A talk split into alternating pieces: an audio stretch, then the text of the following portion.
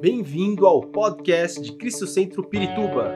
Para ficar sabendo sobre tudo de nossa igreja, acesse cristocentro.org.br ou siga-nos através do Facebook e Instagram como Cristo Centro Pirituba. Você também pode ver essas e outras pregações no formato vídeo em YouTube barra Cristo Centro Pirituba Oficial. Seja bem-vindo à nossa casa apostólica restaurando a adoração pura. Salmos capítulo 71, versículo 23. Foi o versículo que impactou meu coração quando eu pensei em falar sobre esse tema. Diz assim, Salmo, Salmo 71, versículo 23: Os meus lábios gritarão de alegria quando eu cantar louvores a ti pois tu me redimiste. Aleluia. Os meus lábios gritarão de alegria. Por isso, não existe essa coisa de não poder é, adorar, gritar, dar glória a Deus, aleluia. Todas as vezes que eu leio o livro de Salmos, eu encontro essas manifestações é, de adoração a Deus, de louvor a Deus em toda, em todo o livro de Salmos, em toda a Bíblia. E eu não sei porque a igreja se furta disso muitas vezes, desse privilégio de adorar, de celebrar ao Senhor com a nossa voz, com as nossas mãos.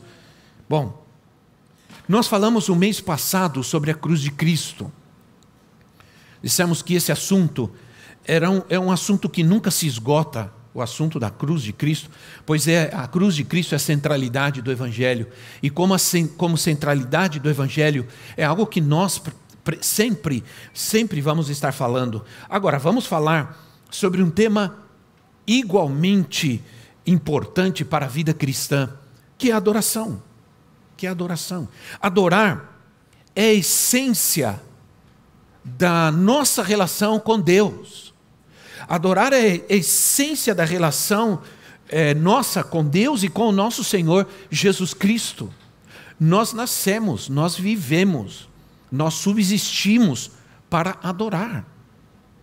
Assim como a cruz, adoração se encontra em toda a Bíblia, desde Gênesis até Apocalipse. A Bíblia começa com adoração e termina com adoração. É a razão pela qual nós fomos criados adorar a Deus, ao Criador. Vocês sabem que nós fomos missionários, a profetisa e eu. E nós vivemos em Guatemala, América Central, quase três anos. E nós não, nós não levamos muito dinheiro, porque era uma época difícil, o Brasil estava passando por é, uma economia, a economia não estava boa, e foi, não foi um tempo fácil. E nós fomos com a nossa filha, e ela foi grávida do nosso filho André, nosso filho do meio. E nós vendemos, deixamos nosso trabalho, tudo que nós tínhamos. Ah, só não vendemos nosso apartamento, vendemos nosso carro, nossas coisas, não conseguimos muito dinheiro, mas nós fomos porque nosso coração estava cheio de fé e amor, por, por nos dedicar à obra de Deus, por responder o chamado de Deus para nós. Tanto eu como ela tínhamos um chamado de Deus eh, que era incondicional, a gente não estava pensando em nenhuma consequência, a gente sempre só queria responder ao chamado de Deus. E nós vendemos tudo que nós tínhamos e com três maneiras fomos embora três malas de roupa com a nossa filha e fomos embora. Eu costumo brincar que o meu filho ele foi gerado no Brasil e montado em Guatemala, né? Porque é, é, a, a profetisa estava com dois meses, alguma coisa assim, era bem no começo da, da gestação. Bom, poucos meses, logicamente o que aconteceu foi que nosso dinheiro se acabou. O dinheiro que nós levamos acabou. Nós estávamos num país estrangeiro, num país pobre, sem trabalho, sem cartão de crédito, sem dinheiro no banco, sem ajuda nenhuma. Era só, éramos só nós e o Senhor mesmo. E eu me lembro que no dia em que. Sabe aqueles dias que você chega à conclusão e você conclui que acabou o dinheiro? É? Às vezes não é tão difícil assim, né? Às vezes a gente começa com um salário. Outro dia eu vi um vídeo, um salário de 100, no outro dia 50, no outro dia 20, no outro dia 10, no outro 5. Cinco dias depois só tem dois reais. E eu me lembro que acabou nosso dinheiro, não tínhamos mais dinheiro. A única moeda que eu tinha, o único dinheiro que eu tinha era uma moeda de 25 centavos guatemaltecos e do dinheiro guatemalteco, quetzales. E eu, naquele dia, eu olhei aquela moeda na minha mão e pensei, Senhor, eu disse para a profetisa, hoje, a partir de hoje, definitivamente, é, literalmente, a nossa vida está nas mãos do Senhor. Nós não temos mais dinheiro nenhum. E ela não disse nada. E eu fiquei pensando, Senhor, o que nós vamos fazer? Não sabia o que fazer. E aí, na hora, nós tínhamos um, nos emprestaram um, um rádio, um rádio com um falante assim, com um para fita cassete. Bom, eu estou falando aqui de coisas que talvez os nossos os nossos jovens não sabem nem do que eu estou falando. Fitinha cassete que a gente enrolava. Quantos enrolaram filhinha, fita cassete com lápis? Fala, levanta a mão. então nós temos uns aqui. Quantas vezes se colocava lá, ela enroscava, e aí você tirava, e, e você pegava um lápis e. Nós temos uns velhinhos aqui, viu? E aí eu me lembro que nós tínhamos uma fita cassete de Denny Barrios. Denny Barrios ele cantava muito as músicas daquele Kleber Lucas, se eu não me engano, alguma coisa assim. É, e, e ele, eu me lembro que a gente colocou essa música e nós começamos a adorar. Eu, a profetisa e a Elisa. E teve um momento que nós demos as mãos e cantando, adorando, nós começamos a adorar ao Senhor e, a, e adorar, e nós chorávamos, e as lágrimas desciam, porque a gente estava cheio de certeza e confiança de que o Senhor está, estava conosco. Mas nós percebemos uma coisa naquele dia, que esse, que o que nós fizemos, a nossa atitude, deveria ser o nosso estilo de vida para sempre.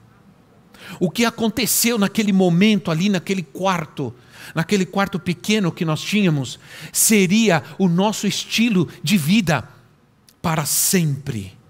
O que a gente, olha, por quê? Por quê? Porque aquele que adora aqui na terra, adorará pela eternidade. Aquele que adora aqui na terra, adorará pela eternidade. O que a gente precisa sempre é buscar uma revelação nova para os tempos que nós vivemos, trazê-la à realidade que nós vivemos. E antes disso, eu quero falar sobre uma palavra profética quero falar sobre uma palavra profética. Atos capítulo 15. Atos capítulo 15, versículo 16 a 18.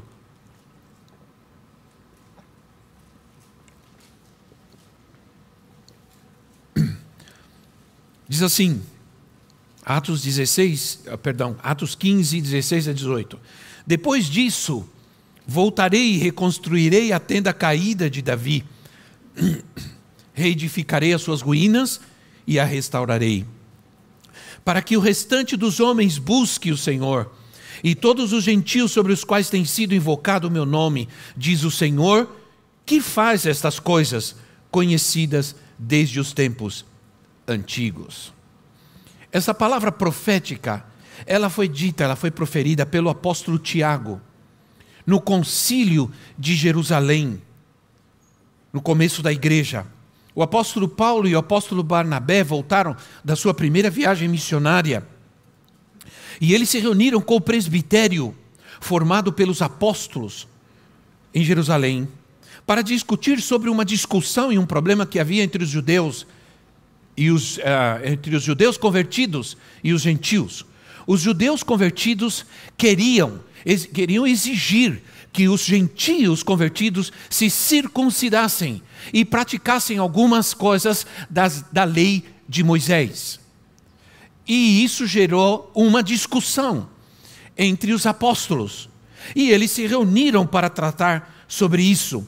Então, nessa reunião, o apóstolo Paulo começa a relatar como os gentios estavam se convertendo ao Senhor e como o Senhor estava fazendo milagres realizando milagres entre os gentios, quantos estavam sendo salvos, cheios do Espírito Santo, falando em línguas, sendo curados, recebendo os milagres do Senhor, a salvação do Senhor.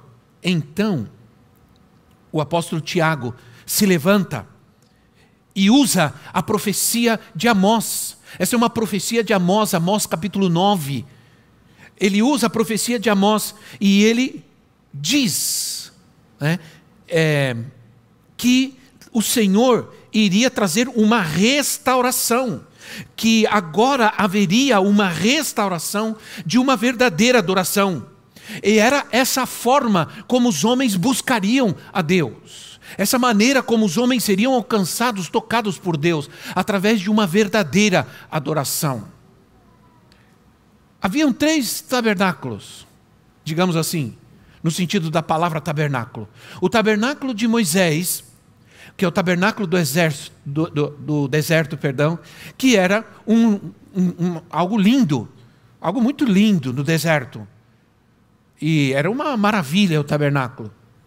Nós temos, no tabernáculo de Moisés, eram realizados sacrifícios, sacrifícios de animais, sacrifícios a Deus para a propiciação dos pecados da nação. Também existiu o templo de Salomão, que era um tabernáculo, mas era um templo maravilhoso, magnífico, uma das maravilhas do mundo era o templo de Salomão. Mas nós tínhamos a tenda de Davi. Nesses três ficaram a arca da aliança, que significa a presença de Deus. Agora, a tenda de Davi era apenas uma coberturinha, talvez de pano ou de peles de animais onde Davi construiu rapidamente para colocar a arca, porque para Davi o mais importante era a arca de Deus, era a presença mais importante do que tudo que podia ter, de todo o luxo que se podia construir, que se podia ter, o mais importante para Davi era a presença de Deus, era a arca de Deus, a arca da aliança que era a manifestação da presença, que era onde Deus se manifestava. Então, é, não foi. E, e Tiago, e Amós e Tiago, apóstolo Tiago, eles dizem que não, Deus não vai restaurar, Deus vai restaurar, perdão, não o templo de Salomão, não o tabernáculo de Moisés, mas a tenda de Davi. Por quê? Por que a tenda de Davi? Porque na tenda de Davi tinha adoração contínua. Quando Davi traz a arca de Deus, põe a tenda e traz a arca de Deus, ele estabelece que naquele lugar haveria 24 horas de adoração. Ele separa gente para servir, gente para adorar, gente para tocar, gente para cantar. Ele queria que quando o povo levantasse de manhã, adoração. Quando o povo fosse dormir à noite, adoração. Quando o povo se sentava para comer, adoração. Havia adoração 24 horas. E Davi instituiu o louvor e adoração, porque esse era o coração de Davi. Ele era um adorador. Ele era um adorador desde pequeno. Ele vencia suas batalhas adorando, ele tocava harpa e matava leões e ursos e gigantes, porque ele era um adorador. Um adorador é alguém poderoso. Ô irmão, um adorador é alguém poderoso. Davi queria que o povo entendesse que a presença de Deus estava na adoração, que a adoração estabelecia que a, é na adoração que Deus habita, é na adoração que Deus age. E, e ele queria isso no meio do povo.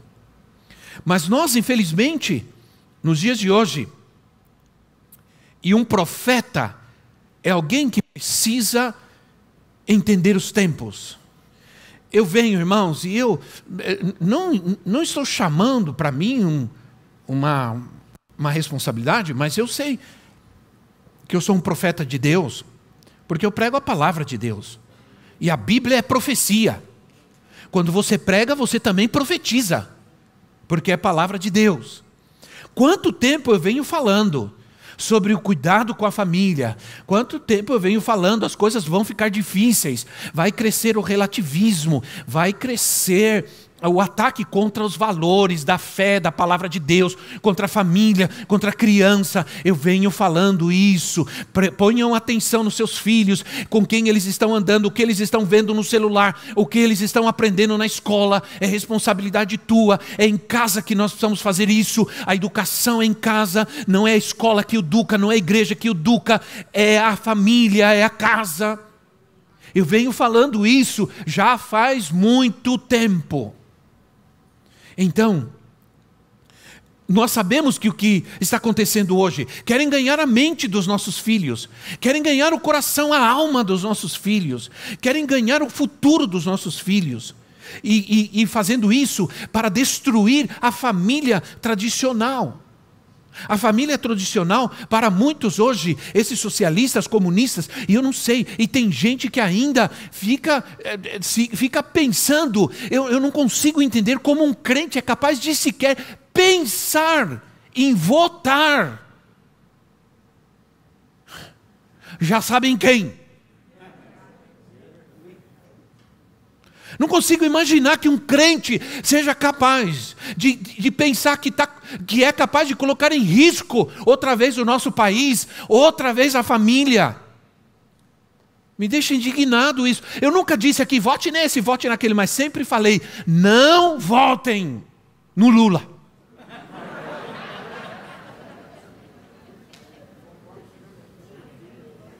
Sempre falei, e não é de hoje. Desde a primeira vez, eu sabia que esse homem não era confiável.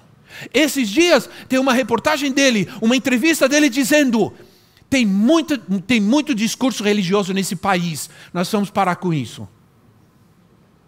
E as pessoas desavisadas não leem, não procuram saber o que está acontecendo.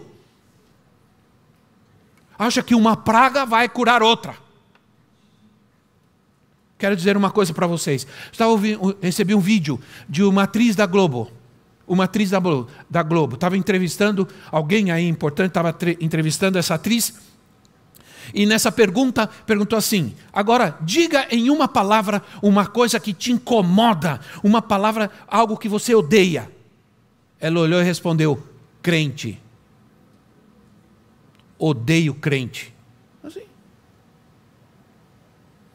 Ele disse: Ah, minha filha, Deus tenha misericórdia de você. Vou te fazer um alerta de Deus sobre algo que vai acontecer, não só na nossa sociedade, não só no mundo, mas em vários setores da igreja a, a relativização da adoração. Por quê? Porque para muitos, Jesus Cristo é um modelo de vida, mas não é um objeto de adoração. Nunca, não se vai, esse modelo socialista e comunista, comunista, perdão, nunca vai atacar a Jesus, porque nós somos um, entre aspas, um país cristão. O mundo, o cristianismo ainda é a maior religião do mundo. Não se vai ganhar nada atacando. O que se vai ganhar é relativizando. Inclusive, tem igrejas evangélicas que antes do culto, vamos fazer uma MPB para distrair os jovens. Vamos fazer uma MPB. Vamos cantar essas, não sei, eu não sei nem quem é. Outro dia falaram para mim, mas após você não sabe quem é fulano? Eu falei, não sei. Mas não é possível, está todo mundo vendo, ouvindo. Eu falei, mas eu não. Sabe quem é fulano? Quem é esse quem tá, Eu não sei nada. Não me interessa. Entende? Porque não, não me interessa. A questão é, eu não preciso eu tenho coisa melhor. Não é uma questão de não poder, é uma, de, é uma questão de não querer, de não precisar. Entende? Agora, esse alerta eu vou te fazer. Há um cristianismo progressista, esquerdista, dizendo isso. Jesus é um exemplo, é um guia, mas ele não é um senhor. Para eles, Jesus é um exemplo moral, um exemplo, é um guia, mas para nós ele é o Salvador. Ele é objeto da nossa fé. Ele é o autor da nossa fé. Ele é nosso Senhor. Os discípulos adoravam a Jesus. Os cristãos primitivos adoravam a Jesus como Senhor. E Jesus nunca rejeitou adoração. Nunca. Jesus foi adorado e aceitou adoração porque ele era o Senhor. C.S. Lewis, em seu livro Cristianismo Puro e Simples, um livro que todos deveriam ler, diz assim: Não podemos dizer que Jesus era apenas um homem, dizendo o que ele dizia. Não podemos é, dizer que Jesus era apenas um homem. E não podemos dizer que Jesus não seria, é um mestre moral, porque dizendo o que ele disse, ele seria um lunático. Jesus não foi um mestre moral. Jesus foi o Senhor, Deus encarnado. Ele nos trouxe a palavra de Deus. Os, os, magos adoraram a Jesus, aqueles homens que vieram eh, dirigidos por uma profecia, adoraram a Jesus Cristo, deram presentes e adoraram ao Senhor, se ajoelharam e adoraram. Os anjos adoraram a Jesus, e a Bíblia diz que todo joelho se dobrará e toda língua confessará que Jesus Cristo é o Senhor. Aleluia! Aleluia! Isso é maravilhoso. Filipenses, capítulo 2, versículo 10. Filipenses 2, 10 e 11 assim: Para que em nome de Jesus se dobre todo o joelho, no céu, na terra e debaixo da terra, e toda língua confesse que Jesus Cristo é o Senhor, para a glória de Deus Pai. Hum. Um pastor famoso. Ai, como eu gostaria, eu não vou falar nomes, me queima a língua. Sabe? pastor famoso foi entrevistado por outro famoso aí. Esse pastor famoso, antigo, que alguns andam atrás. Irmão, oh Senhor, abre os olhos, Pai. A pergunta foi: se Jesus estivesse aqui na terra, hoje, o que ele faria com relação à homossexualidade? O pastor respondeu: o mesmo que ele fez naquela época, nada. Pastor, eu respondo, eu respondo para vocês, porque eles assim que Jesus não fez nada. Não. Acontece que o Evangelho não é moralista. O Evangelho não é moralista. O Evangelho é espiritual. É espírito, é vida a palavra de Deus, ela não é moralista, ela traz princípios, é diferente. Entende?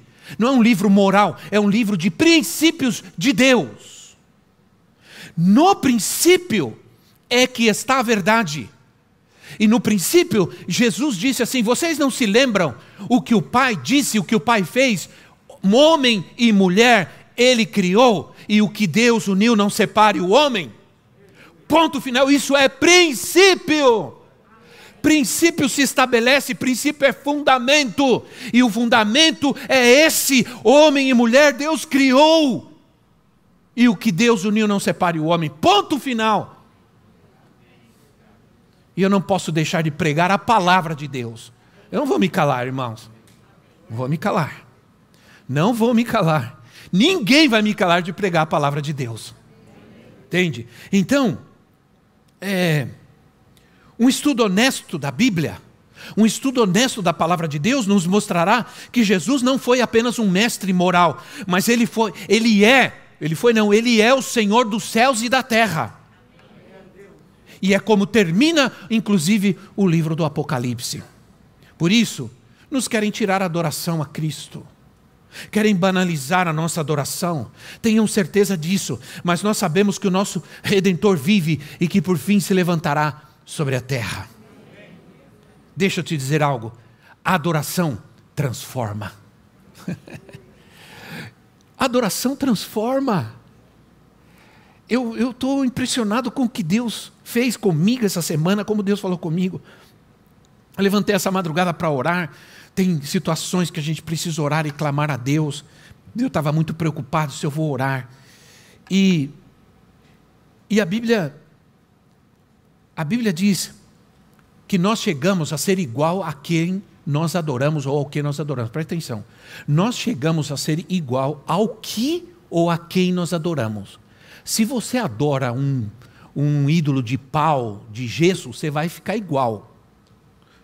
Claro, você não vai virar nem pau nem gesso, mas você vai ficar sem uma capacidade espiritual de ouvir, de, de ver, não vai poder ver nem ouvir, nem se mover em direção a Deus. É, todos, olha, Salmo 135, versículo 18. Salmo 135, 18 diz assim: Tornem-se, está falando dos ídolos. Depois você leia: tem olhos, mas não veem, tem boca, mas não falam, tem ouvido, mas não ouvem. E o versículo 18 do 135 diz assim: Tornem-se como eles, aqueles que o fazem,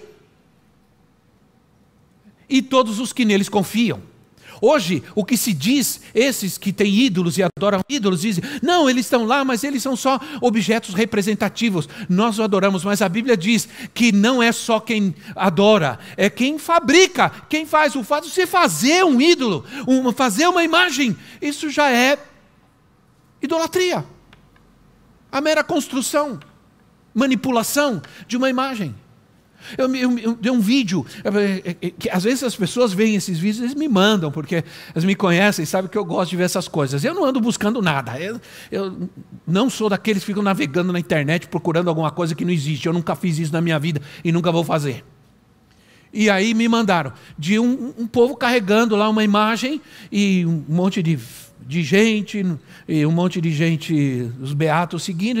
De repente alguém tropeçou no aquele andor, tropeçou e a imagem veio. Cara. Gente se jogou, a gente começou a chorar, colocar a mão na cabeça e tudo mais. E eu falei, meu Deus, mas um pedaço de gesso. Todo mundo acha que ali tem um Deus, alguma coisa. Não tem, tem outra coisa. Eu não sei quantos de vocês se lembram que nós tivemos um seminário de adoração aqui anos atrás, não faz muito tempo. E nós trouxemos um homem, um servo de Deus, e veio ele e a sua esposa, ele se chama Doug, Doug, Doug Stringer. Quando se lembra do Dr. Doug Stringer, um japonês, lembra? Ministrou para nós, foi tremendo. Um homem, ele é um, esse homem é um homem de Deus. Ele deu testemunho do câncer, como ele enfrentou um câncer, e, e a esposa dele ministrou para nós também. E ele se tornou um amigo muito especial para nós. Ele, ele, nós trouxemos ele, ele veio junto com o nosso pastor para o Paraguai. Nós tivemos um congresso no Paraguai, ele ministrou lá também. E ele, depois nós viajamos para os Estados Unidos, tivemos com ele e nós temos uma amizade. E ele escreveu um livro sobre liderança. E eu, eu tinha esse livro, tenho esse livro, inclusive autografado por ele em inglês. E a gente lê em inglês, mas não é como igual ler não é igual como ler em nossa língua, né? é, é, é difícil, demora. E, e, eu tratei de ler. Mas quando eu, eu, eu, agora esse livro está em português. Eu até recomendo para vocês, se chama O Despertar da Liderança. É um livro espetacular. Vale a pena ler. Dr. Doug Stringer. E ele, e eu, eu comprei o livro e chegou ontem. E eu abri o livro, abri o livro. E um dos títulos, um dos temas do livro era transformados pela adoração genuína. Eu, eu, eu, eu coloquei assim, eu peguei e falei, Senhor, é, isso é tremendo, porque um servo teu, apaixonado pelo Senhor, pela tua obra, apaixonado pela adoração, esse homem, é, obrigado por, por, por eu estar tá pensando na mesma coisa que ele. Isso é o Espírito Santo falando. É o Espírito falando à igreja. Ele escreveu esse livro, ele tem um amor, a esposa dele é uma pessoa, ela falou com a gente aqui, a igreja amou é, ela. Né? Eles são tão especiais. Ele é um homem especial de Deus, tem, tem um testemunho. Ele, é, é, ele, ele, ele começou a trabalhar com gente de rua, com drogados, jovens drogados. Ele ia para a rua e trazia esses jovens para dentro da casa dele.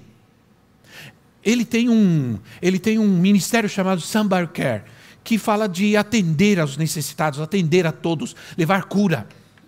E esse homem é muito especial. Não tem ninguém melhor para falar algo sobre adoração, viver uma vida de adoração genuína.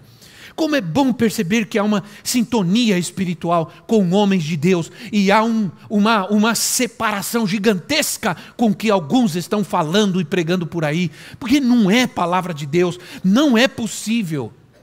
Então, é, ele fala como é importante, ele, eu não tive tempo de ler tudo, mas ele fala como é importante cultivar momentos de oração vida de oração. Aí ele diz: Mas como é transformador separar momentos genuínos de adoração pura para estar na presença do Senhor.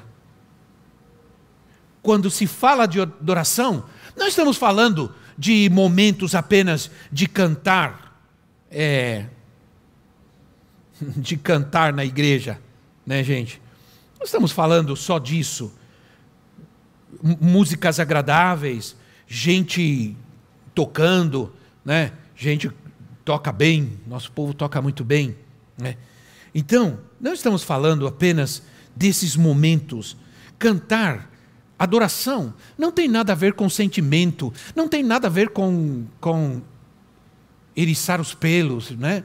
não tem é, nada a ver com sentir algo, tem a ver com transformação. Adoração transforma, adoração tem que transformar a minha vida. Porque se eu me torno igual àquele ou a quem eu adoro, então a adoração tem que me transformar igual ao a quem adoro. Se eu adoro a Cristo, se eu adoro ao Senhor, a minha adoração vai me tornar como Ele. E esse é o objetivo da nossa vida cristã, do nosso caminhar nessa terra, chegar a ser igual a Cristo. Esse é o nosso alvo. Sejam perfeito como Ele é perfeito.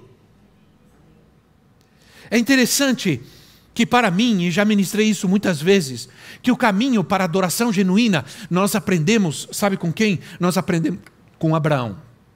Abraão. Abraão, Deus disse a Abraão: Você vai me entregar o seu, o seu, o seu único filho, Isaac. Você vai sacrificar ele para mim. Imagina isso.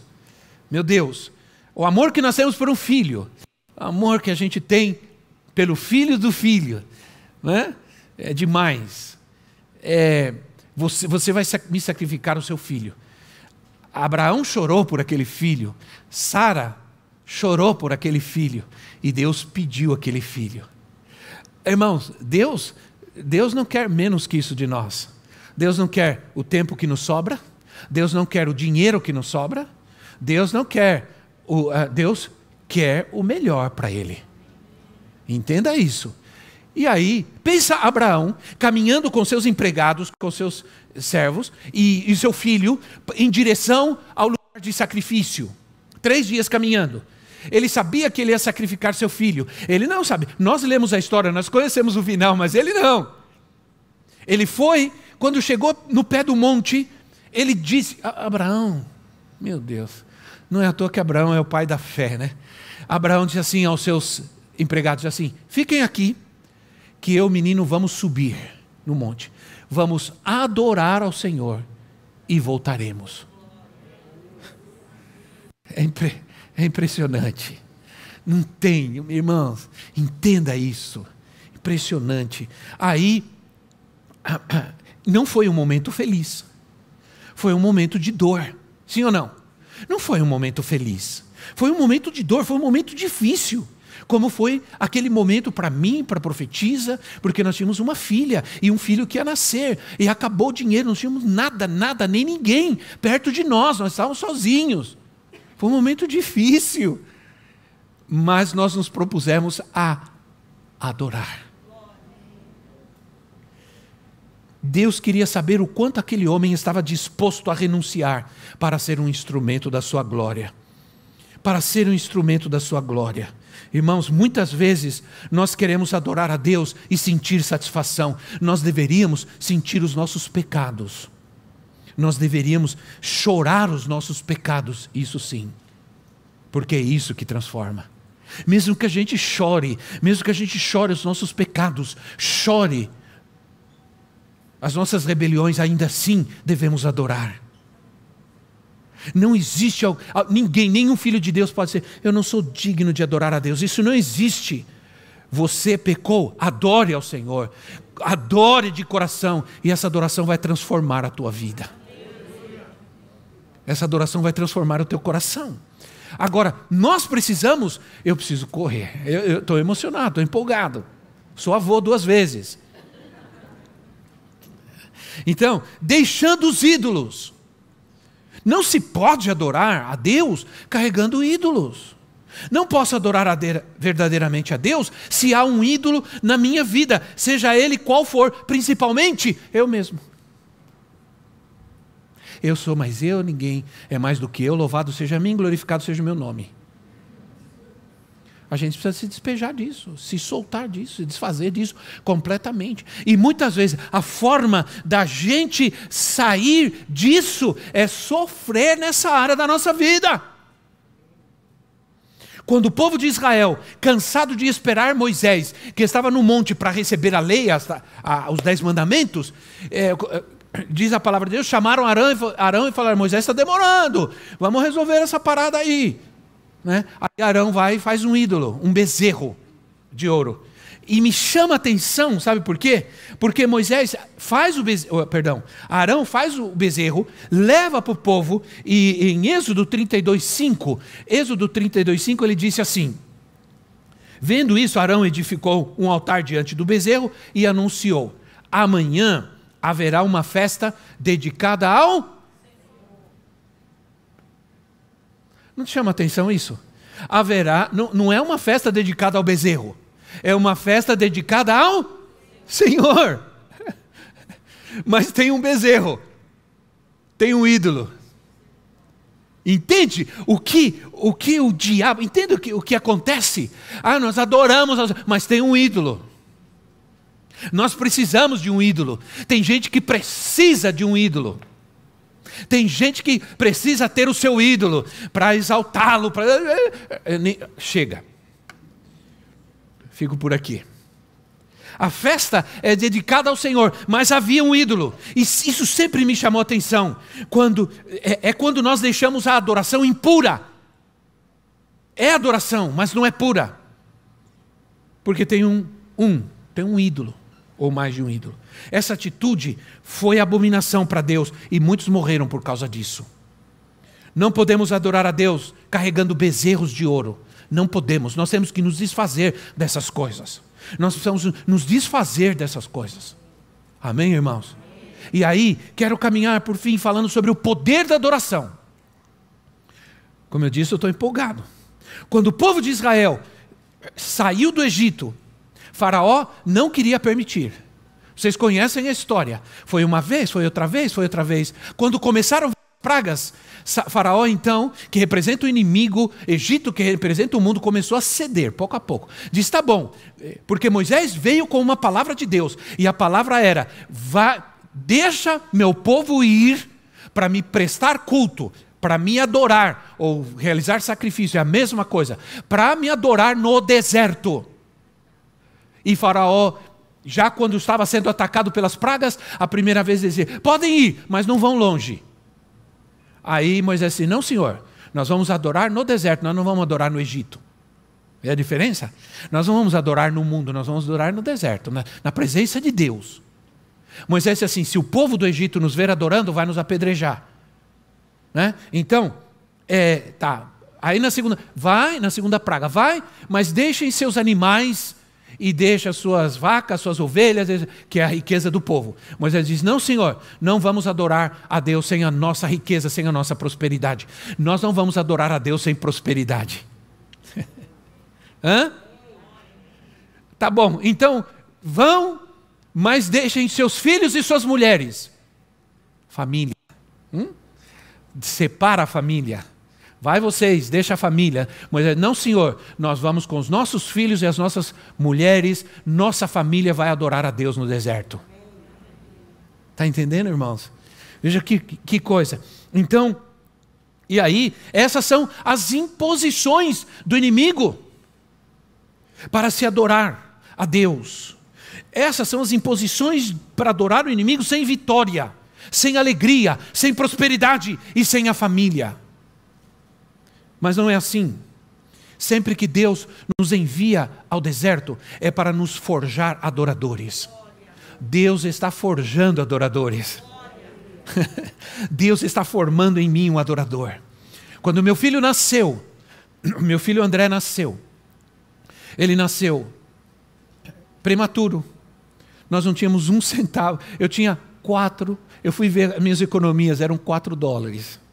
Não tinha médico, não tinha hospital, não tinha nada. Ele nasceu mal. O pulmão, hoje eu entendo, porque o pulmão dele não estava formado, ele teve que ser entubado.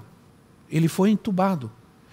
Ele não tinha ainda oito meses, não tinha sete meses completo, não tinha oito meses.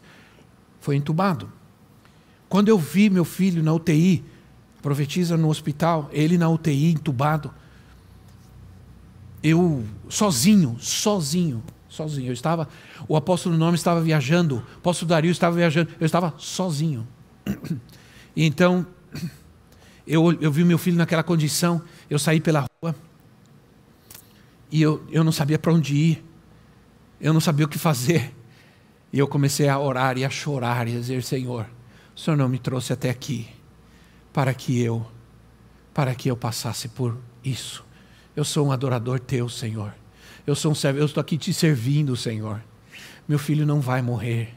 Meu filho vai viver, Senhor, e vai viver para a tua glória. E eu, e eu então lembrei que naquele dia era uma quarta-feira, tinha culto. Aí andei um pouco, falei, eu vou andando do hospital até a igreja, que era no centro da cidade, e, fui, e era longe, era longe, mas eu não, não, eu queria andar, queria caminhar, porque eu não sabia, eu só queria, naquele tempo de andar e caminhar, falar com Deus. E quando eu cheguei na igreja, tinha começado o culto, e estavam cantando, já estavam adorando, e o cântico era. O cântico era a tua fidelidade. Tua fidelidade é grande, tua fidelidade incomparável é. Ninguém é como tu, bendito Deus, grande é tua fidelidade. E eu comecei a adorar ao Senhor. E dizer: Senhor, eu não vou fracassar neste lugar. Então, a partir de agora, meu filho está no hospital, minha esposa está no hospital, mas eu vou te adorar. E eu comecei a adorar ao Senhor, e as lágrimas desciam, e a alegria encheu meu coração, e a força do Senhor encheu meu coração. Força, força. E Deus me deu uma força tão extraordinária que nenhum médico desse mundo diria, de, poderia dizer para mim: seu filho não vai viver. Eu dizia: não, Senhor, meu filho vai viver e vai viver para a glória de Deus. E ele está aqui, adorando ao Senhor. Então, se você adora Deus, vem ministrar, por favor, para mim, por favor. Se você adora Deus, o inimigo não chega perto. o inimigo, ele não teme um crente. Ele não teme um crente, ele teme um adorador. ele não teme um religioso, ele teme um adorador. Né? E, ora, se você adora Deus e o inimigo, o diabo não te tocará. O povo foi ao deserto. Deus guardou o povo enquanto eles caminhavam no deserto. Deus guardava seu povo de dia e de noite. O inimigo queria atacar. Veio o Egito, veio os carros do Egito, os cavalos do Egito, veio, veio o Faraó com todo o seu exército, com todo o seu poder, e não conseguiam chegar perto do povo, porque Deus não permitia. O Deus colocava seu anjo, imagina o tamanho desse anjo. Deus colocava, e o, o, faraó queria chegar, mas não conseguia. O, era um povo caminhando, eram cavalos e carros. Eles corriam, corriam, corriam, e o povo caminhava. Tinha gente de idade, tinha animais, e, e os carros e os cavalos não conseguiam se aproximar. Oh, aleluia. É, quando atravessaram para o outro lado, qual foi a primeira coisa que eles fizeram? Quando atravessaram pelo outro mar? Pelo outro lado e o, e o, e o exército do Egito afogou. Diz a palavra de Deus que eles adoraram. Miriam e todas as mulheres, Êxodo capítulo, Êxodo capítulo 15, se eu não me engano. Todas as mulheres pegaram, pegaram as, pegaram tamborins e começaram a cantar. Êxodo 15, 1 diz assim: que elas diziam: Cantarei ao Senhor, pois triunfou gloriosamente, lançou ao mar o cavalo e o seu cavaleiro. Cantem, cantem ao Senhor, cantem, diziam, cantem, cantem ao Senhor, cantem ao Senhor, porque Ele nos deu a vitória. É o que Deus fará se você crer, se você adorar. Torna-te um adorador. Não reclame, não murmure, apenas creia e adore, mesmo que seja na dor, nos problemas, na luta. Cantem, cantem de alegria, celebrem. Eles iam para o deserto, mas no deserto Deus forja adoradores. Guatemala foi para mim, para profetizar um deserto. Mas Ele forjou em nós um coração de adoradores. Quando eu vejo ela fazendo, e eu trouxe aí, eu vejo ela lá, eu admiro a minha esposa, porque eu vejo ela fazendo aquelas plantas dela. E quando, ela, e quando você pensa, ela vai fazer para ganhar um dinheirinho, não. Ela está fazendo porque ela quer vender para ajudar a CAF. Ela quer ajudar a obra de Deus. Ela já doou o carro dela para a obra missionária. Ela não tem um coração preso a nada, a nada. Entende? Ela estava fazendo ontem, ficou até tarde. Depois ela ia cuidar da minha filha, da minha neta. Ela estava fazendo as plantinhas dela e disse: Quero que você leve. Depois ela me escreveu. Depois ela me ligou. Depois ela escreveu de novo: Não esquece, não esquece. E eu estava mais preocupado do, do, com a plantinha do que outra coisa quando eu saí de casa. Porque ela quer vender para arrecadar fundos para a obra de Deus, para a obra social. Está lá, está lá fora. Quer propaganda melhor que essa? Né? Eu trouxe, está lá. Entende? Mas eu vendo ela com o amor e o carinho que ela faz, com adorando ao Senhor, e ela põe o fone e adora. Enquanto ela adora, ela faz. Então, irmãos, nós aprendemos a ser adoradores no deserto, literalmente no deserto. Quando um país estranho, sem ninguém, dinheiro, nada, nada, esperando nosso bebê, ele me mandou adorar eu aprendi a adorar. Não se entregue, lute, lute, lute, creia, adore, lute pelos seus filhos, eles são do Senhor, lute pela sua casa, para que ela seja um lugar de adoração. Lute, lute, adore, no meio da dúvida, da dor, e Deus te dará vitória. Esperamos que esta mensagem tenha te inspirado e sido uma resposta de Deus para a sua vida. Quer saber mais sobre Cristo Centro Pirituba? Siga-nos nas redes sociais no Facebook, Instagram e YouTube, ou visite nosso site em cristocentro.org.br.